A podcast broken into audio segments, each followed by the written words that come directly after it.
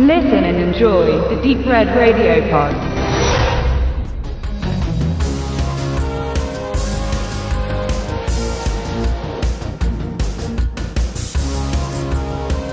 Auf der langjährigen Suche nach dem ultimativen B-Movie-Actioner sollte ich bereits in meiner Jugend auf den perfekten Vertreter seiner Art stoßen, der bis heute für mich unübertroffen bleibt. Cyborg Cop 2. Damals war die Grundlage eine Videokassette, die nur als schlechteste Raubkopie der Welt bezeichnet werden konnte. Das Bild flackerte, der Ton rauschte und entschied sich mehrfach die Lautstärke spontan zu ändern oder stellenweise ganz ausfallen zu lassen. Dekaden später in der tragischen Zeit der Videothekenausverkäufe stieß ich auf die Verleihkassette von Highlight Video. Für 2 Euro wurde sie mein Eigentum. Freude verursachte sie aber nur bedingt. Die Fortsetzung des ebenfalls sehenswerten ersten Teils war wie viele seiner Brüder jener Tage auf dem Index und nur in gekürzter Variante zu bekommen. Erst der Zugriff aufs Internet bescherte mir vor wenigen Jahren die ungekürzte Fassung auf DVD. Der in Polen geborene Regisseur Schmulik Fürstenberg ist für dieses Meisterwerk zur Verantwortung zu ziehen.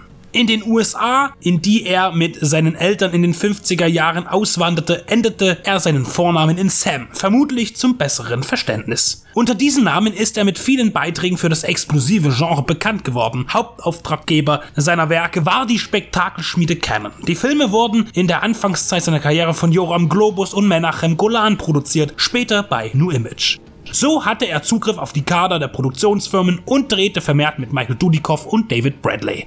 1993 startete die Trilogie von Cyborg Cop, welche sich wenig an einen Plot aufhält, sondern alles auf die Action-Szenen setzt. Den zweiten setzte er noch selber um, der dritte wurde dann von Yossi Wein, eine weitere Größe im Geschäft des zweitklassigen Films, inszeniert. Auch nicht mehr mit David Bradley als Jack Ryan, sondern mit Frank Zagarino und Brian Genesee. In Cyborg Cop 2 bekämpft der Titelheld Jack Ryan die Bandenkriminalität in Los Angeles. Auf die Handlung des ersten Teils wird dabei kaum Bezug genommen. Nach einer Schlacht in einem Drogenlabor macht Jack Ryan alle Gegner gnadenlos fertig, verliert aber nebenbei seinen Partner. Die Leichen der Verbrecher, allen voran ihr Anführer Starcraven, werden in einer militärischen Forschungsbasis zu Cyborgs umgebaut, die dem Militär treue Dienste erweisen sollen. Der Rest ist bekannt bzw. vorhersehbar. Die Cyborg-Armee macht sich selbstständig und terrorisiert die unbescholtenen Bürger der USA. Stichpunkt Universal Soldiers. Jack Ryan scheint der einzige Mann im ungleichen Kampf gegen die bis an die Zähne bewaffneten Menschmaschinen zu sein und sind außerdem auf Rache für seinen Partner.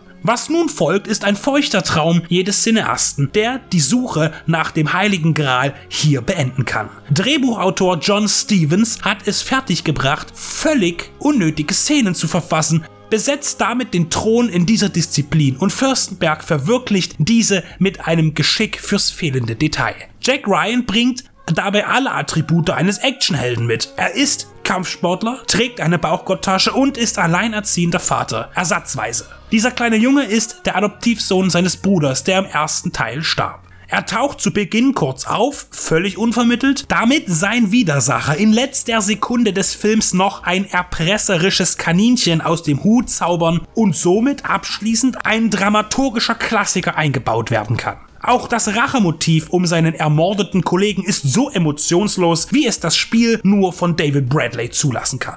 Gewürzt ist das Ganze mit schier unfassbaren Actionszenen, wirren Fights, explodierenden Schaufensterpuppen, heroischen Zeitlupen und Spezialeffekten, welche in einem 1995er Film anmuten wie Footage aus einer 70er Jahre Exploitation-Gurke.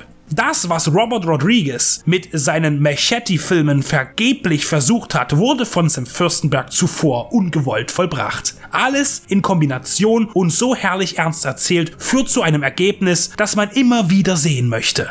Wer sich nun schlecht vorstellen kann, was da auf ihn zukommen mag, sollte sich die ersten 30 Sekunden als Test ansehen. Dann wird nämlich der Titel eingeblendet und so wie dieser präsentiert wird, so ist der ganze Film wie ein Presslufthammer. Die Anschaffung lohnt sich für Menschen, die etwas wirklich Einzigartiges in ihrer Sammlung haben möchten. Via unzähliger Internetportale kann man Cybercop 2 auf DVD oder noch auf VHS erwerben. Nur die Uncut-Version ist zu empfehlen, wodurch schon mal alle deutschen Veröffentlichungen ausfallen. Alles unter 93 Minuten Spielzeit darf als geschnitten bewertet werden, wobei deren Angaben diesbezüglich auf VHS gerne variieren, da die Trailer manchmal mit einbezogen werden. Es gibt zahlreiche EU-Importmöglichkeiten und auch ein deutschsprachiges Release in Scheibenform.